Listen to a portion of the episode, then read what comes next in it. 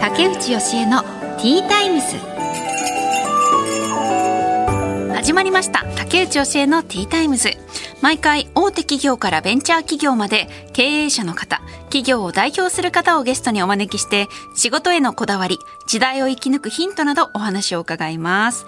パーソナリティは私竹内義恵が務めさせていただきます。最近ね皆さんからの質問いただいていてそれにお答えしているんですけれども今回もいただきました。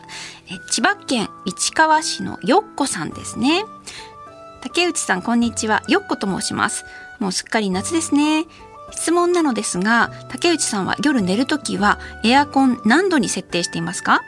私はいつも27度にしているのですが先日夜中に寒くて起きてみると旦那が勝手に18度まで下げていたんです。めちゃくちゃ低いですね。18度はちょっとな。旦那は30分ぐらいで戻すつもりだったって言うんですけれども風邪をひくところでした。もしかすると喉を大切にするためにエアコンは使わないのかしら。どうやって寝苦しさを解消させているのか知りたいです。暑い日が続きますのでどうかご自愛ください。といただきました。ありがとうございます。うんエアコン。めちゃくちゃ使います。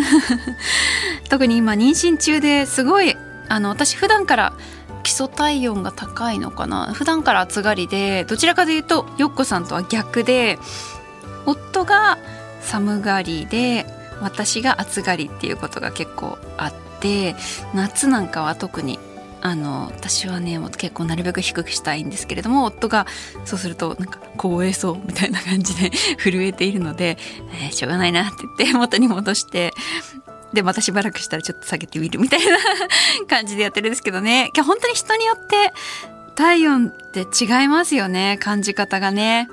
だから難しいなって思うことあります。夜寝てる時とかも夫はなんか布団すごいしっかりかぶってるんですけれども私も全部吐いちゃって 布団全然かかってないんですよねいつも。それでも大丈夫っていうかもうちょうどいいみたいな感じで。そう本当にね違うなと思いますけど。でもまあ確かに寝る時はエアコンはなるべく切れるなら切りたいなと思ってます。やっぱ喉にあまり良くないのでね、カラカラに乾いちゃったりすることもあって。なのでまあ今妊娠中なので結構息苦しくてできないんですけれどもあのマスクはね夜してるするようにしたりとかエアコンつけてても 昔なんかは結構それだけはしようみたいな感じでしてたんですけどそう最近はねちょっとマスクもしてない、まあ、なるべくそう風に夜はするようにしてますけどこれからねさらに暑くなるんでどうかな。冷房に頼っちゃうかもしれないな。でも旦那さん18度まで下げてたって結構ですよね。相当暑かったんだ。30分ぐらいで戻すつもりだったって言ってもなんか夜中だからね寝ちゃってたら確かに大変ですね。あるあるですね。夫婦あるある。そのエアコンの温度。設定のをめぐる戦いみたいな あーみんなそうなんだなありがとうございます。あの、で、今日のね、ゲストなんですけれども、株式会社オポジット代表取締役の古林隆弘さん。ハウスクリーニングなどをされている会社だということでね、まさにあのこの時期、エアコンの掃除の依頼はかなりあるんじゃないかなと思うので、ちょっとエアコンつながりで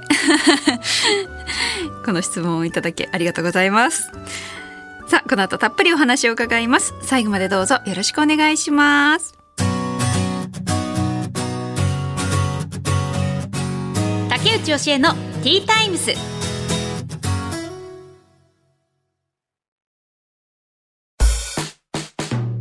さてここからは企業の代表の方をお招きしてお話を伺います。株式会社オポジット代表取締役の古林隆弘さんです。よろしくお願いします。よろしくお願いします。まずはプロフィールをご紹介します。古林隆弘さんは駒澤大学法学部を卒業後営業コンサル会社に入社。その後退社され、教員採用試験に挑戦されましたが、合格には至りませんでした。25歳から独立の夢を描き、派遣とアルバイトの掛け持ち生活後、元上司からの誘いで、現在の業界に営業兼現場で入社。1年6ヶ月後に独立し、現在に至ります。ことでよろしくお願いしますよろしくお願いしますもうとにかくね最初の感想がはい。背が高い、はいありがとうございます。よくおっしゃっていただきます。ありがとうございます。めちゃくちゃ高いですよね。あのこの TTimes 史上多分最あ長本当ですか？はい最長身長を更新されました。ありがとうございます。何センチですか？195センチです。ああはい。195センチってもうなんかいろんなアスリートとかでねさっき言ったダルビッシュダルビッシュ選手。そうですね。はい。あれ？大谷選手とかってどうなんだろう？そうですね。198ぐらいあるのかな。ででも。も193とかだったと思うんですよ。は大谷い選手よりは高いんですね高いと思います唯一そこだけがはい大谷選手よりいやいやいやいつかどうかわかんないですけどすごいですね、はいでもやっぱ日本に住んでたら目立ちますよね目立ちますねほとんど多くの人に初めて見ましたこの大きい人って言われるので僕自身あまり大きさをやっぱ自分自身なのであんまよく分かってないんですけどうんよく言われるのできっとそうなんだろうと思ってでもねあの野球もやってらっしゃってピッチャーやってた。そうですねはい。ねあの恵まれた体格を生かして。そうですね。生かしきれれば 輝いていたんだろうなと思ってます。は いやいやでもねピッチャーになるだけでもうい。もう多分すごいことだと思うので。で駒澤大学を卒業した後はい。まあ、あの営業コンサル会社に入社してその後教員採用試験挑戦したけども合格に至らない教員採用試験って難しいんですね。そうですね。僕がまあ勉強は足らなかったのかもしれませんが一応大学の時に教員を目指してまして、はい。えーとはいえまああまり自信がなかったのもありましてあとはまあちょっとその時あまり人と話すことがすごい苦手だったので、まあ営業職で人と話せるようになりたいっていう方のが強く思いがあったので営業職でもやってはみたんですけど、やっぱりちょっと教員の夢が諦めきれずに、えー会社を辞めて教員採用試験をにチャ,、まあ、チャレンジしたという流れになります。なぜ教員になりたかったんですか？そうですね、えっと、学校があんまり面白くなかった。好きではなかったっていうのが逆にありまして、でそんな僕でも学校が楽しくなるにはやっぱ先生が面白かったりとかするといいのかなっていうのが一つと、もう一つは中学校のお特に担任がやっぱり私にまあなんていうんですかね。当時ちょっと怪我ばかりだったので、そんなちょっとえー落ち込んでる私に寄り添ってくださるっていう先生もいたので、やっぱ先生の存在っていうのは大きいなっていうのがあったので、まあ、この2点で、まあ、教員を目指したいなというのが動機としてあります。へえ、ど何年ぐらい挑戦の日々があったんですか？そんなね何年もねしてないんですよ。えっ、ともちろん大学時代は勉強してはいましたが、まあやっぱ就職したらやっぱそればかり、えー全然その勉強はできなくてでまあそれもあって辞めた後にまあ働きながら2年ぐらいやチャレンジしたというので、ただまあやっぱり社会人なのでその後もし採用されなかったらという不安も出てきてしまってそれが2年でちょっともう区切りをつけるような形にはなったかなと、はい、思います。2年で社会人の年齢でっていうのはやっぱり結構勇気がいることですもんね2年だけでもね相当そうです勇気がいね。る期間だったかなと思うんですけれども、はい。えーでもなんかお話聞いてるとね古林さんみたいな今日先生がいたらいいのになんでだろうって思っち。ゃいますけど、はい。うーんやっぱ結構狭き門なんですねなんか割とよく、まあそこは難しいっていうのは話は聞いたことありますそうなんです。だどうなんでしょうね、まあ、もちろんね勉強一生懸命されてもなられてる方もたくさんいらっしゃるんで、まあ、一概に難しい簡単とは言えないですけども、そうですね。私はちょっとねちょっと足らなかった部分だとかあったのかなと思います。はい。そこで、まあ、ちょっとね挫折を味わって、はそして今度は今はねあのご自身で独立してそお仕事をされているわけですけれどもそのどういうお仕事かっていうのを教えていただけますか？この株式会社オポジットでは。どんなお仕事されているのか？はい、えー、と今、えーやってる仕事としましては、まあ、イメージとしてはハウスクリーニングといったら皆さんあのイメージしやすいかと思いますが、えーどちらかというとそのハウスクリーニングの中でも建築業にちょっと寄ったいわゆるリフォームした後新築の家を建てた後に、まあ、お客様の入居前に、えー清掃する仕事をメインとしてやっております。でそれに付随してもちろん個人のお客様へのハウスクリーニングですとか、まあ、エア今だと空調ですねエアコンのクリーニング等をやっております。あーあじゃあメインはそのこれから入居する人に向けてはい家の中をきれいにする、あじゃあ誰か住んでいた後をきれいにし直すってことですか？そういうのもはいやってます。うんはい。それそれとかあとはもう新築も新築もやってますしあとはリフォームしたいなってお客様が一回ちょっと家を離れて、んでまた戻ってきた時にはまあリフォームで、まあ、いわゆるどうしても工事するとかなり汚れるんですね。うんなのでそれをきれいにして住んでいただくように気持ちよく住んでいただくように清掃するというような仕事をやってます。そはい具体的にはどういうことをするんですか？えっとまあ地味な作業ですけども単純にやっぱりこう、まあ、大工さんだとか、まあ、業者さんがいろんな各職人さんが入ります。そうすると、まあ、正直な養生とかするんですけど土足でまあどうしてもうん。工程上入らなきゃいけないんですね、そうするとまあ粉塵飛んだり木材の粉飛んだりっていうのが、えー家の中に舞います、そうすると、えーやっぱりもう家中まあここだともいろんなところにまあ、いわゆる塵埃のように乗っかるのでそれを全部上から下まで隅々きれいにするっていうのが一番わかりやすいかなと思います。はい。えそれはなんかこう特別な機械みたいのを使ってやるんですか？そのいやも。う地道にもう手作業で全部やあります。もうこうほ吐いて。吐いて吸ってあそうなんですね。はいやあれは。地道な作業のもとだったんですね、はい。自分ではなかなかねできないんですよねやっぱり。意外と時間かかっちゃって、はいはい。ああそういうのをやってそうですね状態にしてお渡しするってはいいう、そうです。うん。え今だとやっぱりねこの夏のまあ今あの7月収録なんですけれども、まあ、梅雨とちょっとね夏の狭間みたいな感じのね、時期なんですが今だとやっぱ結構そういうカビ対策とか、はいはい。まあはあのエアコンクリーニングのお願いとかそういうのも結構あるんですか？そうですね。今おっしゃられたようにやっぱりどうしてもこういうジメジメした時期なので、うん。まあ、空調のクリーニングですとかはやっぱ非常に需要が、まあ、お客様からのお問い合わせは、まあ多くあります。はい。あーそれはもう個人の人から？そうですね。個人も含めて、はいあのあります。あの私も今すごくこう気になってるのが鏡の水垢？あーはいはい。なかなか取れなくてはい。結構ラップとか使ってはいゴシゴシやったりするんですけど、全然取れないんですよね、はい。ああいうのとかってどうやって取ってるんですか？まあ一応そうですね。皆さんができるというやり方ですとやっぱまあまあどうしても我々が使う洗剤とやっぱり市販で売ってるものってやっぱどうしてもちょっと強度が違うのあでそうなんですね。はい、なので、まあ、そこからちょっとやり方っていうものは違ってくるんですけどもどうしても水垢ってこう堆積して、まあ、表面でいうとこう水垢乗っかってるんですね。なので洗剤をこう乗っかってるものに浸透さなかなか鏡の下まで、うん。根までこう洗剤浸透しないのでその上をこすってもやっぱなかなか取りきれないんですね、はいなのではい。僕らだと、まあ、機械とかを使って、うん。まず、まあ、乗っかってるデコボコになってるうん。デコの方をはい。そぎ落とすんですよ、へー。でフラットにした後その洗剤で磨いてあげてあっていうような工程をでするとまあ綺麗になるっていうようなへえ流れなんあそう乗っかっちゃってるから浸透しないんですそうです。ねこのこの厚みがある分浸透しにくいので。でもね個人でねそのゴシゴシやると 鏡をが多分傷つけちゃう。ガンガン傷つけちゃいますよね。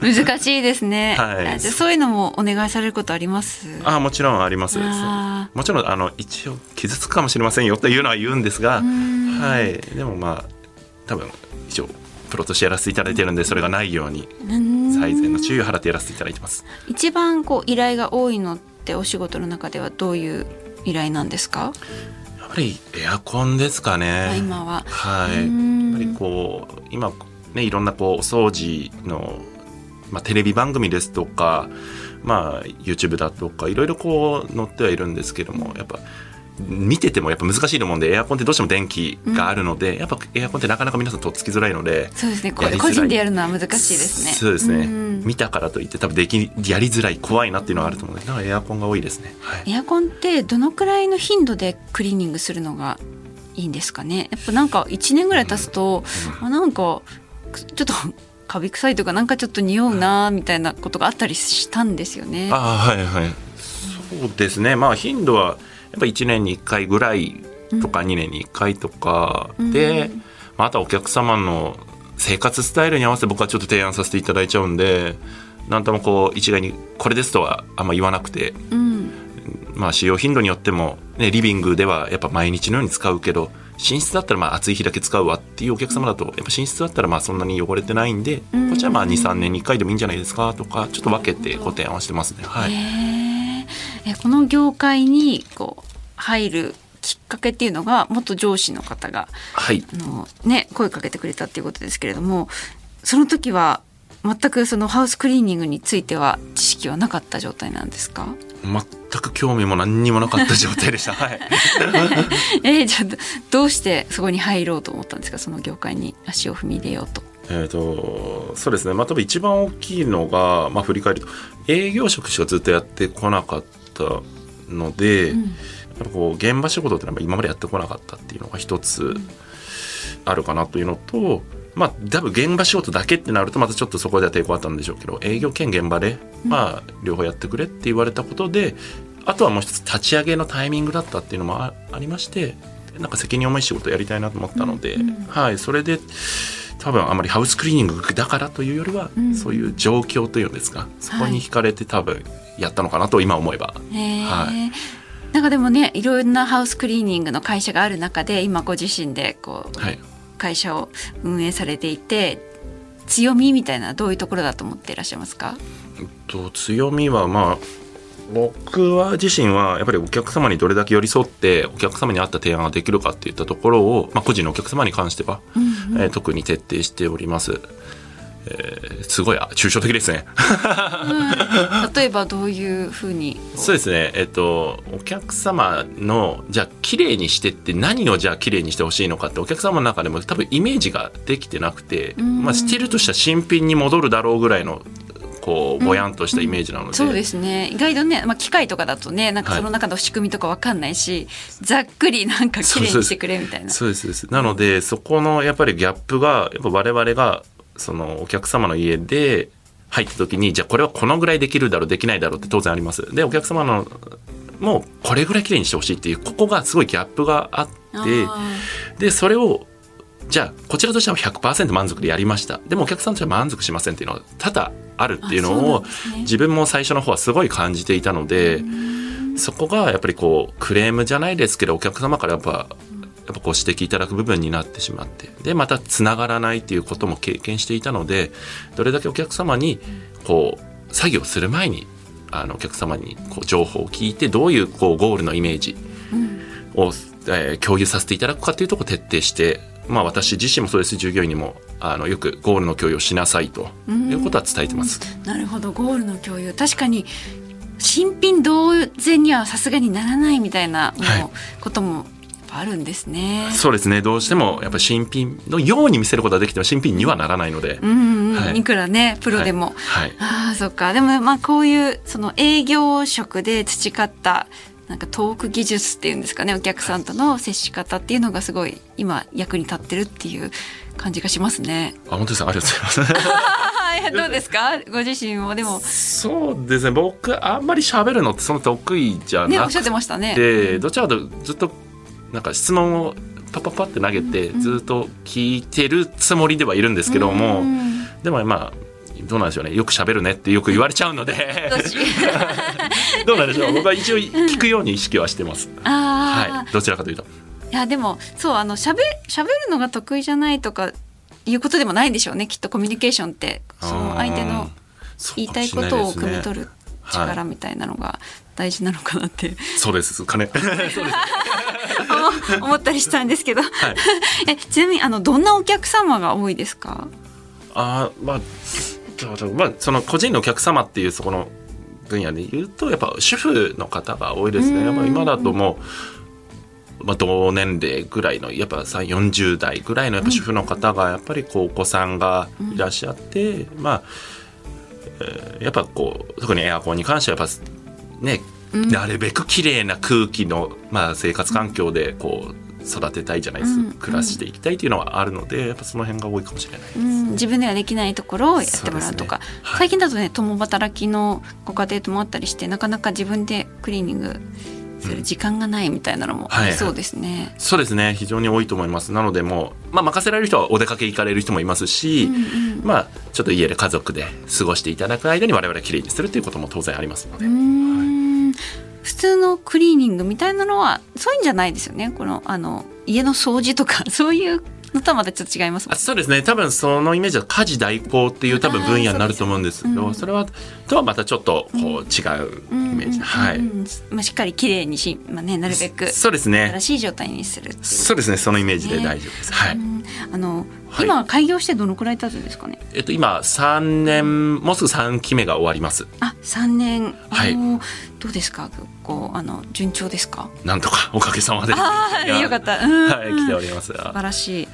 えー、でこれからはどういうふうにして大きくしていきたいなと思ってますか？会社を。そうですね。その大きくしもちろんしていきたいというのはあるんですけども、僕の中でこうただ会社を大きくするというよりも、まあ、理想論になっちゃうんですが自分自身が手を広げて手を握れるぐらいの仲間たちと、まあ、仕事しかり、まあ、プライベートを充実できるような会社にしていきたいっていうのはもともと自分の独立の中の思いとしてあったので、なのでその売上先行でどんどん会社を大きくするっていうのはまずそこはあんまり考えてない。もちろんそれに対して売り上げ上げていかなきゃいけないっていうのはこう、まあ、一心同体あるんですけども、まずはその従業員さんがこう少しでも良くなるためにっていう思いは前提としてあります。でその中でなるべくこう自分の会社は今ハウスクリーニングしてやっていないんですがそれぞれ従業員さんがこんなことやってみたい。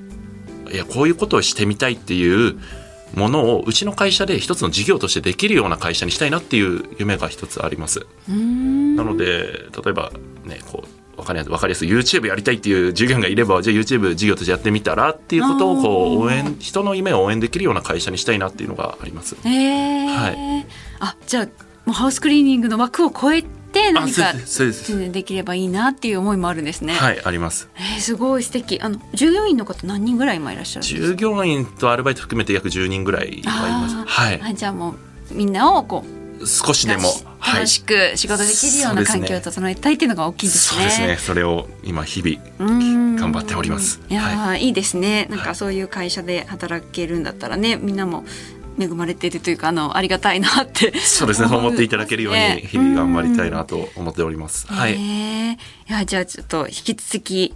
ね、このハウスクリーニングからさらにどう進化していくのか、はい 楽しみにさせていただきます。ありがとうございます。ありがとうございました。ということで株式会社オポジット代表取締役の古林貴弘さんにお話を伺いました。ありがとうございました。ありがとうございました。竹内義恵のティータイムス。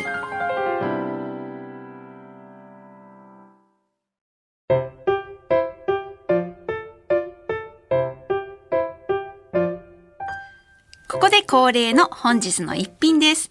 今回はラベイユのサブレオミエルシトロンです。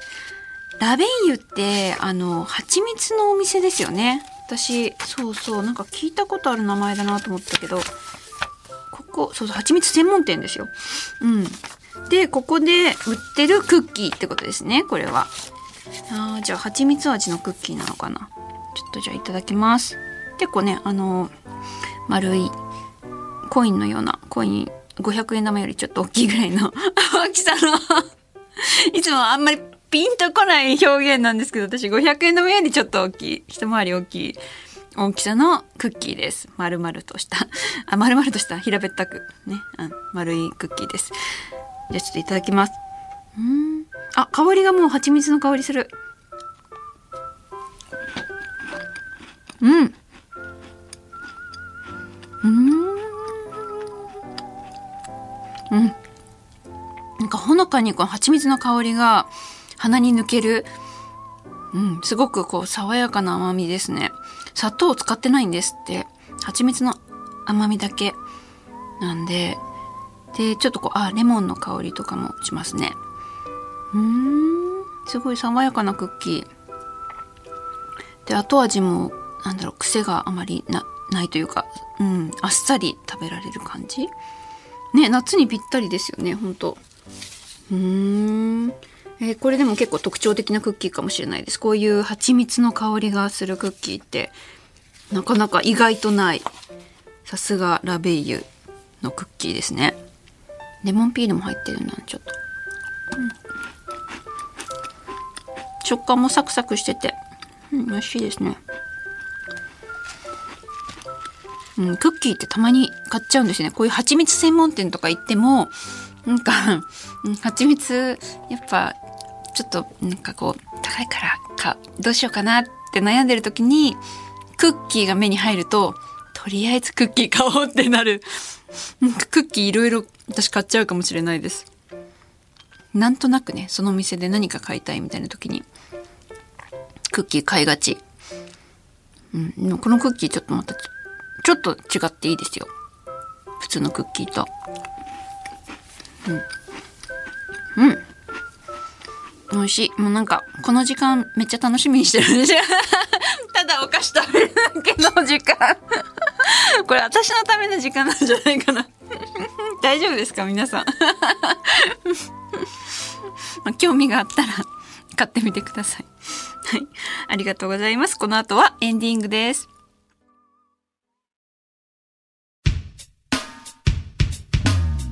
竹内教えのティータイムズそろそろお別れの時間となりましたえ今回は株式会社オポジット代表取締役の古林貴弘さんにお話を伺いました。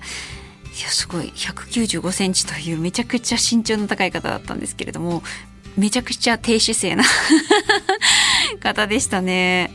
はい。あのあの印象に残ってるのはハウスクリーニングってこう依頼をするときに綺麗にしてくださいっていうこう、ね、ざっくりしたお願いが多くてでなかなかこうみんな新品になると思ってねあの依頼してくるけれども、まあ、実際にはどうしても難しいところもあるからあのゴールを共有するっていうのを大事にしてるっておっしゃったのはああなるほどなっていうのを思いましたね。